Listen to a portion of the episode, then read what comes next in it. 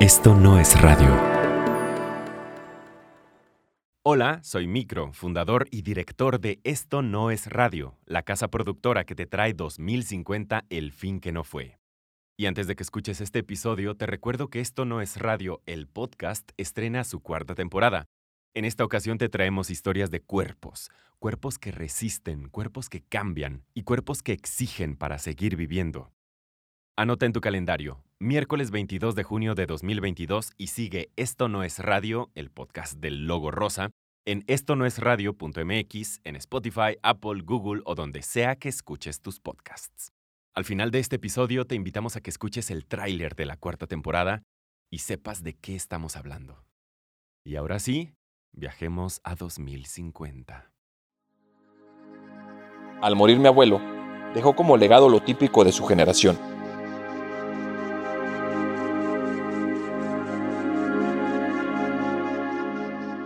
de una vida en varias redes sociales donde mantuvo contacto con toda la gente de su edad y un par de cajas llenas de cosas. Ya sé que antes la gente era bien rara, pero eso de guardar máscaras de caballo, máquinas consolas donde jugaban por tardes enteras, no creo que llegue a entenderlo nunca. De entre todas las cosas, lo que más me llamó mi atención fue un cubrebocas, de esos que se hacían a principios del siglo. Debió ser de los tiempos de la pandemia. No soy experto en historia, pero en la escuela y con lo que he leído por mi cuenta, aprendí un poco sobre la crisis del COVID-19. ¿Cómo fue que inició la gran, ¿Y cómo fue que inició la gran transformación que nos ha traído hasta aquí? También hay muchas películas al respecto, algunas incluso todavía en Blu-ray, aunque ya es muy difícil encontrarse con una. Yo solo he visto las más famosas, protagonizada por la actriz más importante de esa década, Cardi B. Desde que tengo memoria, el abuelo siempre nos hacía lavarnos las manos cada vez que nos veía. Otra de sus manías eran siempre mantenerse a distancia y saludar con el codo en lugar de dar la mano o tomarse la temperatura diariamente. A pesar de que este monitoreo ya se hace automáticamente y en tiempo real, él siempre insistió en asegurarse. Mi abuelo nos contaba historias de un mundo bien diferente. Ahora lo llamamos la era de la gran estupidez, pero él nunca se sintió cómodo con ese nombre. Me contó que en los océanos habían islas enteras de plástico y que los bosques y selvas se encogían porque la gente pensaba que así se construía el futuro.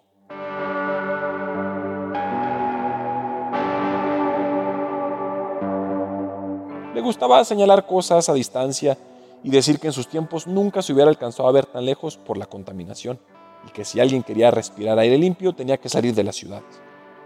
El cubrebocas me recordó sus últimos años cuando los médicos diagnosticaron daños en sus pulmones por el aire que respiró por tanto tiempo en su juventud. A veces, cuando le daba un ataque de tos, nos decía bromeando cosas como, ahí va un poquito del 2012.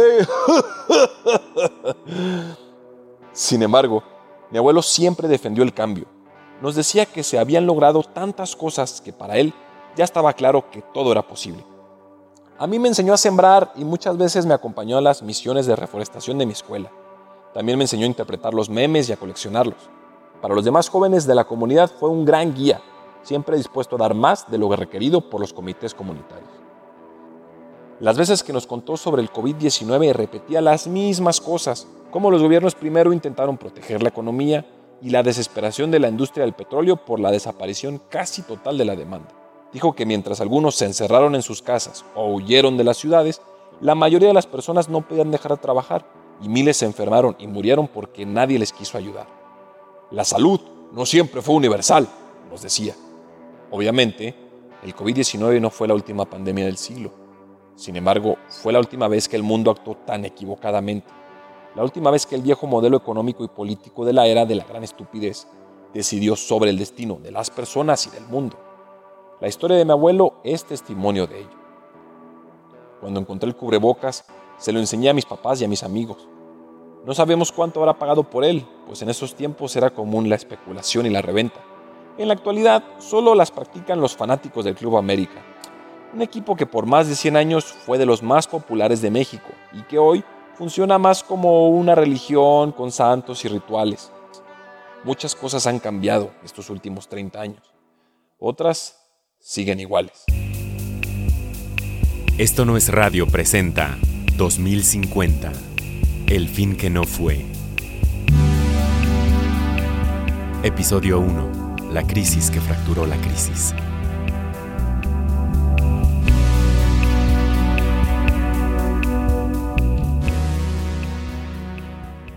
Bienvenidos a 2050, El fin que no fue. Un podcast para recuperar lo que ocurría en 2020 a propósito de que ya se cumplen 30 años del inicio del quiebre económico mundial. Yo soy Violeta Meléndez, bióloga y periodista, y muy contenta de que me acompañe. Pablo Montaño, activista climático y politólogo. Pues sí, en 2020 les llega esta pandemia que los encierra a toda la población durante meses en todo el mundo, ¿no? Es una pandemia. La economía colapsa, el precio del petróleo se va al carajo y además, bueno, estaban produciendo todavía y quemando petróleo, ¿no? Es un tipo impresionante este. Era absurdo porque Claro, tenían la ciencia, sabían que íbamos directo a la colisión, pero prefirieron no reaccionar, se quedaron petrificados. Y en ese contexto, bueno, eh, arrancando este podcast, no podía ser otro nuestro primer episodio que la crisis que fracturó la crisis. Hace 30 años la humanidad estaba en un punto donde logró despertar de lo que llamamos hoy la era de la gran estupidez. Para los que son muy jóvenes, no, quizá no lo recuerden, pero nos referimos a un periodo donde la sociedad global ya sabía, ya tenía todos los detalles científicos, ya sabían que se estaban enfrentando a la crisis climática, que es esta, este conflicto gigantesco, este gran problema llamado cambio climático en aquel entonces, y preferían no actuar. O sea, en un absurdo, en una estupidez completa, como lo dice su nombre, decidían quedarse petrificados. ¿no? Claro, no sé si recordarás, Pablo, incluso que había estos cónclaves de expertos, se llamaba el IPCC en aquel entonces, donde cada cinco años se hablaba de cuáles eran las proyecciones para el futuro, si se mitigaban o no los gases de efecto invernadero. De hecho, alguno de los escenarios hablaba de que si no se hacía nada en aquel entonces, íbamos a tener incrementos de temperatura de 3 o 4 grados con consecuencias gravísimas como grandes éxodos de poblaciones, migraciones nunca antes vistas por el incremento en el nivel del mar brutal, acidificación del océano.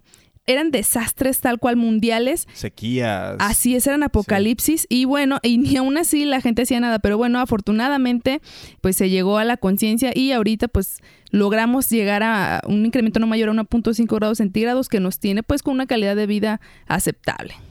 Que la tenemos que seguir vigilando, pero todos estos grandes rasgos de historia, o sea, se llegan en un punto también muy crítico, porque quienes eran los líderes en ese momento, pues no eran otros más que figuras que hoy recordamos con mucho pavor y absurdos, como Donald Trump, este presidente de Estados Unidos, que fue, que fue nefasto, ¿no? Bolsonaro en Brasil, que quizás muchos no lo conocen, pero Bolsonaro era un fascista mesiánico que en, en pleno 2020 promovía la deforestación del Amazonas, ¿no? Y generó una guerra contra arrasar el Exacto, contra las comunidades indígenas, ¿no? Y bueno, en México teníamos a López Obrador, un presidente que estaba fascinado y con una, tenía una fijación por el desarrollo a partir del petróleo, de nuevo, en una época donde ya tenían la ciencia, ¿no? Entonces, esta crisis del coronavirus llega a romper el mito de que no se puede alterar la economía, porque ese era el argumento. No podemos tocar para nada la economía porque se nos viene encima un conflicto enorme, social, económico, entonces hay que seguir por esta trayectoria de desastre.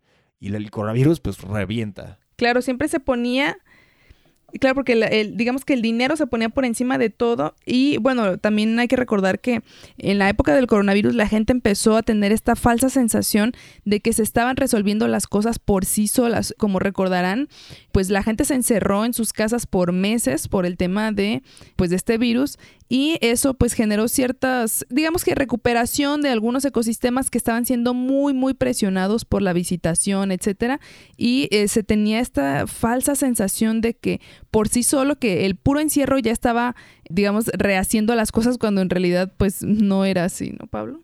Claro, había estos videos bellísimos, ¿no? De una ballena brincando en la bahía de Acapulco, o los canales cristalinos de Venecia donde aparecían pececitos que nunca se habían visto, ¿no? Animales que bajaban, que un jabalí que llegaba a, las calles de, Europa, ¿no? Que venaditos en Canadá, total, que todo el mundo dijo, ya está, ¿no? Nos guardamos un par de meses y esto se arregló por sí solo. Y esta idea que se repetía constantemente, ¿no? que somos el virus, los humanos. Claro, cuando en realidad el virus era nuestra forma de organización, era la forma en que depredábamos nosotros pues todos los recursos, eso era realmente lo que estaba pues afectando, ¿no? Claro, y, y las reacciones de los gobiernos, ¿no? Que en algunos lugares empezaron con estos paquetes fiscales para rescatar a las pequeñas empresas o, decretaron que iban a empezar con un nuevo acuerdo verde. Y en México, en cambio, invertimos en más petróleo, en Pemex, en esa, en esa empresa, que bueno, que hoy son algunos hospitales se llaman Pemex, pero es otra historia esa, y en destruir la selva, ¿no? Un proyecto gigantesco que por suerte ya nunca, nunca se llevó a cabo, que era el tren Maya, que iba a destruir la selva en Yucatán, ¿no? O sea, esos eran los proyectos a los que se destinó dinero en plena crisis, era impresionante. Y justamente sobre este tema en particular, Pablo, eh, hablamos con el economista Carlos Tornel. Eh, la verdad es que nos dio una muy, muy buena explicación de justamente a, propósito de que la economía en aquellas épocas estaba tendida con pincitas. Él nos explicó justamente a qué se debió que cayera tal cual en esta época del coronavirus, ¿no? Sí, exacto. Él, bueno, como ya le sonará seguramente el nombre, es un economista muy reconocido. Particularmente nos interesa cómo en uno de sus libros él habla de lo que eran las zonas de sacrificio, ¿no? Espacios de, destinados dentro de la naturaleza para matarla, ¿no? Y a donde iban a concentrarse toda la contaminación y cómo esto era un reflejo de, otra, de otro fenómeno que eran las poblaciones de sacrificio, ¿no? Cómo había una población entera, global, que era sacrificable para el desarrollo económico. ¿no? Entonces vamos a tener esta entrevista con Carlos donde le preguntaremos estos temas y que nos explique exactamente cuál era el contexto sobre el que llega la crisis del coronavirus.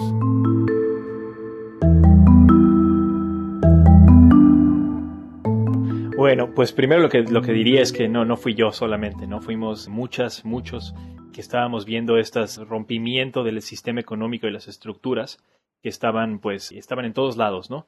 Las veíamos en todas las esquinas, era era evidente. El problema es que pues todavía había un contexto de capitalismo, había un contexto muy colonialista que todavía perduraba en el, en el mundo, ¿no? Entonces creo que ah, hubo algunas cosas que estaban muy claras. El, modelo económico en ese momento funcionaba alrededor de un modelo agroindustrial a gran escala, ¿no? Que apropiaba y expulsaba gente del territorio, que acumulaba la naturaleza para su uso y para sacar un beneficio económico y al mismo tiempo pues empezaba a crear estas zonas de sacrificio y donde había un alto impacto para personas, para la naturaleza, para especies. Me, gusta mucho esto en, tus más de 18 libros publicados hasta el momento, 14 de ellos bestsellers, mencionas la zona de sacrificio y también una, una, un equivalente en población que son los prescindibles, ¿no? O sea, no sé si nos puedes platicar un poco de estos prescindibles del modelo económico, pues, cuáles eran, ¿no? Y, y, por qué dirías tú, o por qué dices tú en estos, en estos libros que pues, te ganaron el Nobel de Economía, cuando todavía teníamos Nobel, ¿por qué, por qué existir estas zonas de, o estos tipos de personas prescindibles? Bueno, hay una anotación, sí, sí me dieron el Nobel, pero pues lo rechacé por, por principio, ¿no? Pero Pero sí, gracias. Es, eh, como es, eh, sí, claro. La separación de lo natural y lo social es una idea que venía, pues, venía empapada de la modernidad. O sea, la modernidad que se, instauró, digamos, en el siglo XX, que, que, tuvo este contexto alrededor del capitalismo, estaba fundamentada alrededor de esta idea de separar lo natural de lo social, ¿no? Esa idea incluso va, mucho más atrás, ¿no? En, años, en los años de la conquista, cuando los europeos llegaron al continente americano, al momento de referirse a la gente que vivía en estos territorios, se referían a ellos como los naturales, ¿no? Eran, digamos, igual de prescindibles que la naturaleza necesaria para producir riqueza, ¿no? Entonces, creo que en ese momento lo que nos dimos cuenta es que esa, esa distinción de lo social y lo natural, pues tenía que desdibujarse, tenía que caerse, ¿no? Y básicamente el 2020 fue el año en que esa, ese, eh, empezamos a transformar, a tomar en serio esa crítica y a efectivamente dejar de producir ese tipo de, digamos, de desigualdad ¿no? entre lo social y lo natural. Oye, Carlos, platícanos también un poco sobre este tema de las zonas de sacrificio que en su momento pues fue muy escandaloso a nivel de derechos humanos, pero tú también tuviste ahí en tus libros recuerdo un apartado específico de zonas de sacrificio. Platícanos un poco de qué iban y cuál era lo que tú planteabas. Sí, mira, pues las zonas de sacrificio eh, básicamente se referían a una expansión de las fronteras de, mercancía, ¿sí? Eso quiere decir que el modelo del capitalismo, incluso cuando todavía hablábamos de un capitalismo verde, una economía verde, ¿no? Estos nombres que trataban de decir lo mismo sin cambiar nada, pues lo que estaban haciendo era, era tratar de acumular más espacio, más territorio, para producir eh, riqueza, expulsando a la gente de, esas zonas de sacrificio. Entonces, zonas de sacrificio se convirtieron desde desiertos, ¿no? Que donde se pensaba que no había nada, hasta lugares que, digamos, fueron destruidos por ese modelo. Por ejemplo, está el caso del río Santiago, en Guadalajara, que puede ser también un, buen ejemplo eh, en ese proceso, ¿no? Claro que, bueno, ahí tuvimos, digo, recordarás tú, Violeta, yo recuerdo que de lo primero que te leí, ya más allá atrás, en 2019, 2018, eran estos reportajes que tú hacías sobre el río Santiago, justo con la llegada de un gobernador, que ahorita no me, no me recuerdo su nombre, pero que él insistía en que iban a limpiarlo, ¿no? O sea, el río Santiago era este río que muerto durante décadas, y de pronto llegan y dicen, no, lo vamos a limpiar. Y, y fue así como un buen platillo y era precisamente una de estas zonas de sacrificio, ¿no? Hubo tres corredores industriales que vertían sus desechos a ese río y lo querían limpiar únicamente con plantas de tratamiento de agua sin impedir ningún tipo de vertido, ¿no? O sea, la gente podía, los, los, las industrias podían seguir contaminando libremente, pero ahora con los impuestos de la gente vamos a limpiarlas porque vamos a poner unas cuantas plantas tratadoras adicionales, ¿no? ese tipo de, soluciones lineales que hoy, hoy nos suenan verdaderamente absurdas, ¿no? O sea, que no, no tienen ningún sentido, pero bueno, en, aquel entonces era, no, te dejo seguir haciendo, o sea, todo era cómo podemos seguir haciendo lo que estamos haciendo, que está mal, pero con ciertos acomodos o ciertos arreglos que nos pueden permitir que esto, que esto siga exactamente igual, ¿no? Sin ningún cambio. Hubo unas zonas ya del salto que definitivamente no pudieron ser habitadas, tuvieron que ser desalojadas para, ahora sí que por protección civil, para, para, por salud de la gente, porque ya era un nivel eh, de contaminación, incluso de radiactividad, que era muy peligroso, se tuvo que salir gente, pero conforme se desmantelaron estos parques industriales más adelante, pues ya ahora sí la gente pudo respirar, incluso ya, ya pudo, no solo pudieron regresar, sino que incluso recuperaron actividades turísticas gracias a la descontaminación del río, pero porque se quitó de raíz este problema. Pues te, veo bastante bronceada. Entiendo que hoy estuviste, me habías dicho que estabas pescando este fin de semana ahí en Santiago, ¿no? sé que si agarraste algo rico o algo así. Qué bien, qué bien, qué rico. Oye, pero bueno, regresando, regresando, digo, pero regresando a la historia un poco. Carlos, ya decías, hay lugares de sacrificio, hay personas de sacrificio, y en todo este contexto de desigualdad pega el coronavirus. Llega y parte, digamos, parte completamente la falsa calma que existía. ¿Y, cuáles fueron las decisiones? Ya estamos tocando algunas de las decisiones que estaban ocurriendo en ese momento, como de querer postergar lo que estaba sucediendo. Pero si tuvieras que irte ya fuera de la, región, fuera del Salto y de, Jalisco, ¿qué estaba pasando además en nivel nacional? O sea, ¿qué reacciones hubo de las autoridades? ¿no? O sea, ¿cómo, cómo responden a este, a este momento crítico? Pues mira, ahí, ahí ese fue un momento clave porque básicamente pasaron dos cosas. Una, como tú mencionas, que viene de la parte de las autoridades y otra que tiene que ver con los movimientos sociales que en esa época se vieron como en esta situación en donde estaban separadas, ¿no? Por el coronavirus pero al mismo tiempo a través de la tecnología pues eh, fueron encontrando formas de ponerse de acuerdo, ¿no? Entonces de la parte gubernamental, que no solamente fue en México, también fue en lo que en ese momento era Estados Unidos, varios otros países, lo que estaban tratando de hacer era revivir una, una economía que en ese momento dependía de los combustibles fósiles, que seguía hablando de crecimiento económico, que seguía hablando de desarrollismos, ¿no? Eh, y básicamente lo que estaban tratando de hacer es eh, tratar de reempujar ese, ese, ese modelo económico a costa, no produciendo más zonas de sacrificio, como lo estábamos diciendo ahorita.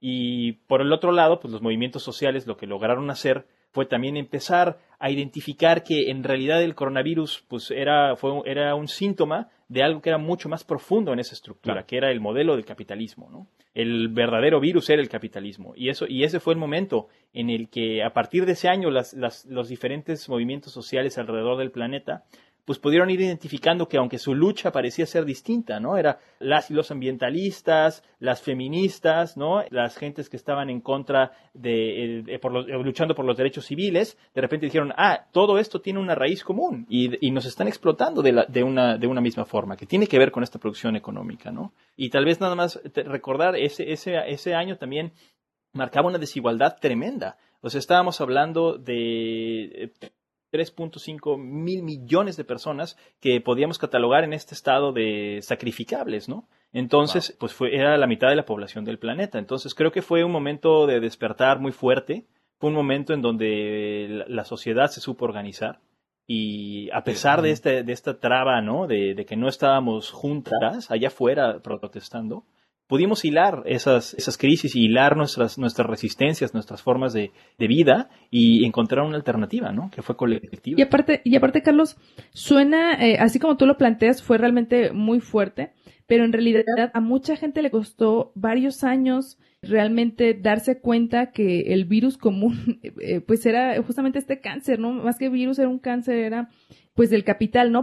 Claro, claro. Y al final, digo, en ese sentido, creo que era, era muy claro. El, el, coronavirus, digo, sí tuvo un impacto muy fuerte en el año 2020, pero, digamos, el número de muertes por otras cuestiones como mala calidad del aire, como los desplazados por el cambio climático, que en ese momento todavía estábamos en un incremento de la temperatura de forma muy eh, fuerte, pues tenía, digamos, era terrible, solamente que, pues, obviamente los medios de comunicación de ese entonces, las estructuras políticas no le daban importancia, ¿no? Y eso tiene que ver con también cómo empezamos a cambiar la forma de medir las cosas. Eso es un tema fundamental. Por ahí recordarán, no sé si fue en el año, me parece que fue en el año 2030, que dejamos de medir lo que en ese momento se conocía como el Producto Interno Bruto.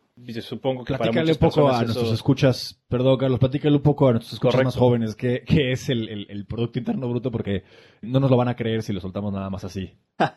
Correcto, creo que justo era lo que iba, ¿no? Eso suena como algo muy extraño. Básicamente lo que hacíamos en ese entonces era medir la producción, era cuánto producíamos y comparábamos a los países alrededor de esta, de esta medida, quién tenía más, quién crecía más en su, en su Producto Interno Bruto. Por ahí el, dato está como desde los 70 hasta el 2020 y tantos, China creció ah, de forma exponencial, ¿no? El problema es que lo hizo de esta forma, asociada al capitalismo, asociada al, al, desarrollismo. Por ahí del, del 2030 nos dimos cuenta que hacer eso pues no tenía ningún sentido. ¿Por qué? Porque estábamos hablando de un modelo productivista, no estábamos hablando de un modelo que traía un beneficio a la sociedad, que hablaba del bien vivir, que hablaba de formas de, felicidad, ¿no? De cómo, de cómo valoramos el, el, estar vivos en existencia. Esto es parte de lo que tú ya habías adelantado, es decir, tú eh, justamente eh, nos comentaste en uno de tus libros que y fue una de las partes de hecho más polémicas que ya no vamos no podemos seguir midiendo o comparando a los países con base en la supuesta riqueza que están generando año con año, ¿no? entonces tú lo planteaste y quisiera que ahí sí que nos platicaras un poco porque causó muchísimo revuelo ese tema, es decir, te acusaron y te tildaron de mil cosas cuando en realidad poquitos años después te dieron la razón. Y a mí algo que me da muchísimo gusto y que realmente le cambió la vida a muchísimas personas es no solamente como que se cambió por este término de la felicidad, no, sino es como, en realidad es un índice bien integrado de desarrollo, de bienestar, y desde, desde muchos años antes, ¿no? Décadas antes. O sea, esto viene desde la idea del decrecimiento que se instauró por ahí de 1970. Entonces, es, es algo que venimos ya debatiendo desde hace mucho tiempo, pero en ese momento lo que empezó a suceder es que el proceso del, de, al, criticar el crecimiento económico, al hablar de que no podemos seguir midiendo alrededor del PIB, vino un modelo de, de, de decrecimiento. Y ese decrecimiento no fue un decrecimiento impuesto, ¿sí? No fue un, un, decrecimiento involuntario, fue un decrecimiento en donde tuvimos las capacidades de decir, vamos a dejar de, preocuparnos por medir estas estadísticas de producción, de crecimiento, de acumulación, etcétera, y vamos a ver cómo la sociedad está, está mejor. Y es esa, al hacer ese pequeño cambio, fue un gran, un, digamos, fue un pequeño paso, pero fue un gran cambio social. ¿Por qué? Porque básicamente lo que nos permitió hacer fue identificar qué era lo que requería la sociedad en ese momento, ¿no? Eh, desde, lo, desde lo local, desde lo colectivo, y nos dimos cuenta que pues en ese ese sentido no tenía ningún, ninguna necesidad el viaje transatlántico a todos lados para formar, eh, en ese entonces se tenían juntas y reuniones de negocios de un país a otro, pues nos dimos cuenta que eso era innecesario, ¿no? Había estas grandes conferencias, en ese entonces eran conferencias para el cambio climático, háganme ustedes el favor, pero bueno. Viajaban un montón de personas y se reunían en esas conferencias y emitían más CO2 del que lograban reducir no había ninguna necesidad de seguir hablando de valor de intercambio, por ejemplo. Estábamos, empezamos a hablar de valor de uso de las cosas, ¿no? de lo que era el interés colectivo. Y en ese sentido, en, lo colectivo, Carlos, o sea, tienes a la gente 2020, están en, plena, en pleno coronavirus, están encerrados en sus casas, están viendo que sus gobiernos están tomando estas decisiones a todas luces erráticas, tratando de sostener un modelo, ¿no? ¿Qué reacciones había? ¿Qué se sentía ver que en medio de tanta crisis, en medio de tanta necesidad, en medio de la urgencia de un cambio, tu gobierno avienta cubetazos de dinero, los quema prácticamente en, tecnologías que ya entonces hay que, hay que tener esto muy en cuenta, gente. Ya entonces se sabía que no debíamos seguir quemando combustibles fósiles, ya, ya teníamos toda la ciencia, ¿no? Y ahí tienes el gobierno, me parece que era López Obrador, eh, el que estaba en aquel entonces, ¿no? Que era un gobierno que llegó con muchas expectativas, y, ese era el plan, ¿no? Ese era el plan de rescate. Claro, sí, o sea, como bien dices, o sea, sabíamos desde los ochentas, ¿no? Setentas, que ya teníamos que dejar el, petróleo en el suelo, ¿no? A pesar de eso, las economías seguían dependiendo en, fuertemente del, del, del, petróleo y de los hidrocarburos, incluso el carbón, ¿no? Entonces, bueno, era una, era una locura. Pero básicamente lo que, lo que sucedió fue que después del, del coronavirus todavía el presidente tenía, en ese momento, eh, López Obrador, tenía esta idea de seguir produciendo eh, gasolinas, ¿no? De construir una refinería la cual, eh, bueno, ya nunca se construyó, entonces ya, ya no nos acordamos, pero era una que iba a estar en Tabasco, en Dos Bocas. Esta, estos, estos, digamos, megaproyectos que seguían dependiendo en los, en los hidrocarburos, pues todavía formaban parte del, del imaginario colectivo de, ¿no? de la abundancia y del bienestar eh, social. Pero después del coronavirus, con, lo que nos pegó, nos, nos dejó muy claro, fue que no podíamos seguir invirtiendo en un modelo que pues estaba básicamente muerto. y aparte, eh, Carlos y, Pablo, no por nada esa época se llamaba la era de la gran estupidez. Pero lo que yo les quiero decir es, imagínense la, indignación, ¿no? De, recuperarnos, eh, bueno, estar saliendo de la crisis del coronavirus, eh, cuando ya habíamos tenido un golpe fuerte en México, ¿no? De, número de personas afectadas por, por el virus y seguir hablando, el, digamos, el, el, gobierno seguía hablando de invertir en este tipo de proyectos como una solución, pero eh, lo que nos dimos cuenta muy claramente con el coronavirus fue que no invirtieron en, los, en el modelo de salud, no invirtieron en la protección ambiental y esas cosas nos estaban costando más vidas al año que lo que podría generar unos cuantos empleos en, en una producción de una refinería. Entonces, creo que ahí se quedó muy claro que una de las cuestiones que teníamos que, digamos, evitar era seguir por ese, por ese camino y, transformarlo radicalmente, ¿no? Y ahí, ahí, hay un punto muy interesante que también creo que vale la pena mencionar, que es que antes teníamos estos lugares que le llamábamos zonas naturales protegidas. No sé si lo recuerden también. Claro. Pero algo que también pasó, ¿no? Eh, eh, cuando ese modelo empezó a ser un poquito obsoleto, tuvo que ver con esta, eh, digamos, empezamos a dibujar las fronteras de lo que era lo urbano, lo, digamos, lo humano y lo natural. Entonces, al momento de, dejar de hablar de esta separación, lo que se volvió muy claro es que pues estas zonas empezaron a, a entremezclarse, ¿no? Y teníamos entonces zonas que ya son, digamos, como tú dices, tenemos un cuidado más derecho de la naturaleza, pero tiene que ver con que pues, pues estamos más habituados a coexistir con ella de una forma más eh, no, no necesitamos Digamos, con, interfaces, con interfaces más naturales, no, no con una barrera de aquí empieza la naturaleza a partir de aquí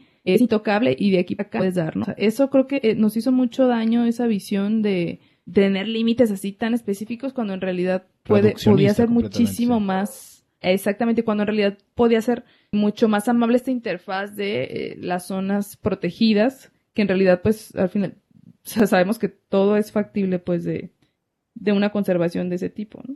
Claro, sí, básicamente dejamos que, que lo natural, ¿no? Entrara al, espacio humano, por así decirlo, y hoy tenemos pues estas, eh, estas digamos, híbridos, ¿no? De las ciudades en la jungla, por procesos así que son mucho más, eh, que obedecen más a, las intenciones metabólicas eh, efectivas, ¿no? Entre lo natural y lo social. Claro, Ciudad Primavera a mí me encanta. Es bellísima, sí, sí, sí, sí, es muy linda. Bueno, no sé si tengas alguna otra pregunta, Violeta, sobre este periodo, este, este gran recorrido que nos acaba de hacer Carlos. Digo, qué, qué lujazo tenerte aquí con nosotros, de verdad. Tal vez lo que diría es que siempre es importante recordar que no llegamos a como estamos ahora en 2050 eh, sin, sin, una lucha. todo, ese todo el proceso que nos trajo aquí a, lograr haber incrementado la temperatura solamente en 1.5 grados y no haber alcanzado eh, pues los 3, 4 grados que estábamos hablando todavía en las, en las épocas de los 2010. Claro, claro, claro. Fue, fue, un, fue una lucha y un movimiento que o sea, necesitó de un movimiento social a nivel global que no se había visto nunca en la historia de la humanidad, ¿no? Y lo que diría es que es importante no solamente pues agradecer que digamos que hubo un despertar en esa sociedad, pero que tenemos que seguir luchando para que no no lo no no, no perderlo, ¿no? Eh, hacer eh, la sociedad humana, aunque sea más equitativa el día de hoy de lo que eh, nunca ha sido antes en la historia, puede desequilibrarse rápidamente. Podemos regresar a un modelo que nos pueda volver a llevar al mismo riesgo el petróleo. Y todavía hay estas personas y estos grupos que siguen hablando de dar a, un modelo como lo que le era el capitalista en ese momento, ¿no? Y creo que es un riesgo que no podemos desdibujar, tenemos que seguir eh, avanzando de forma colectiva y conjunta. Y pues siempre recordar eso, ¿no? No llegamos aquí tan fácilmente, fue, fue costoso, pero fue por, digamos, un bien para la mayoría de las zonas.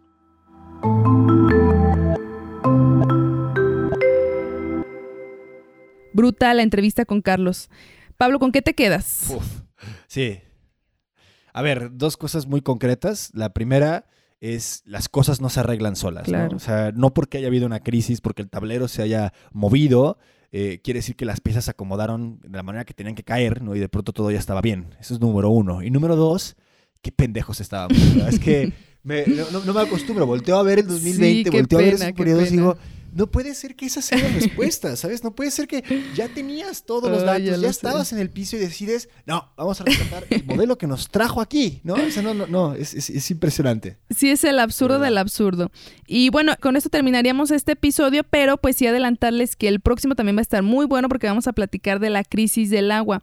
Justamente como había escenarios que hablaban que en esta fecha del 2050 habría sequías brutales, éxodos de personas buscando lugares porque las ciudades se quedaron tal cual secas, pues vamos a platicar cómo logramos llegar a donde estamos ahorita, en donde pues las empresas ya no cuentan con este recurso a raudales como antes sí tenía. Y bueno, quédense porque va a estar padrísimo.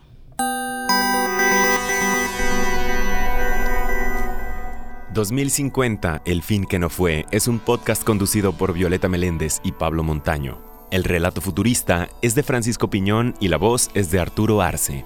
Dirección, Pablo Montaño. Mitzi Pineda es la productora asociada.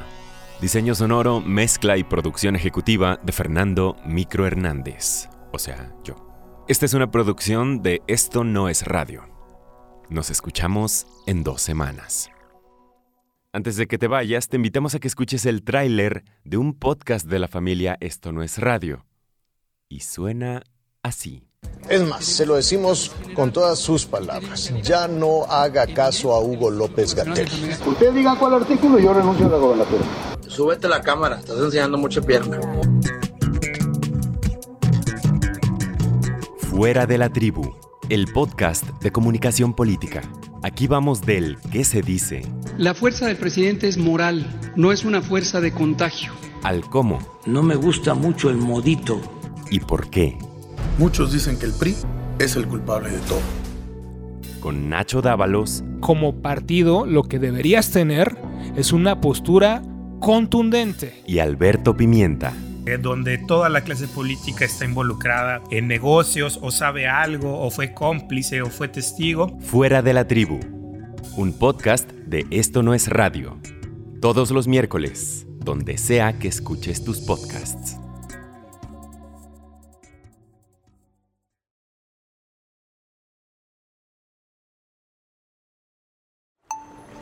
Esto no es radio.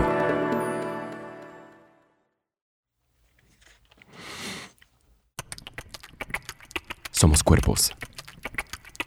Somos lo que pensamos. Somos lo que deseamos.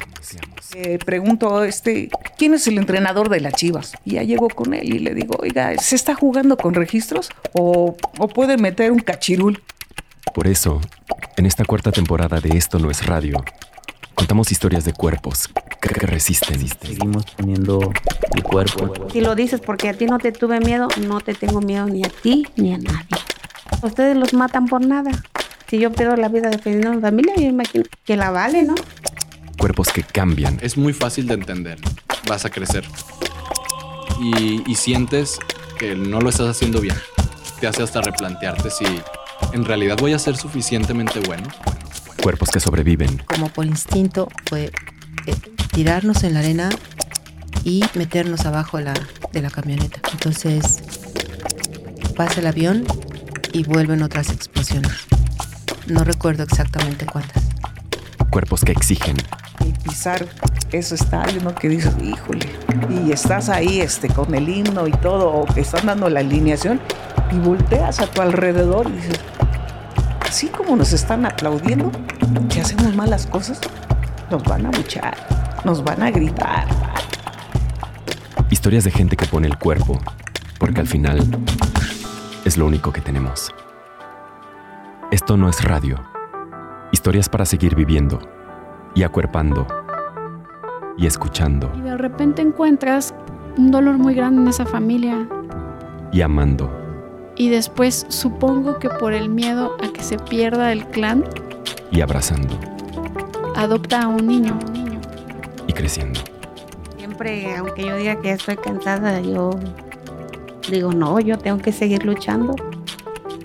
Ganemos o perdamos, pero yo digo, yo sigo.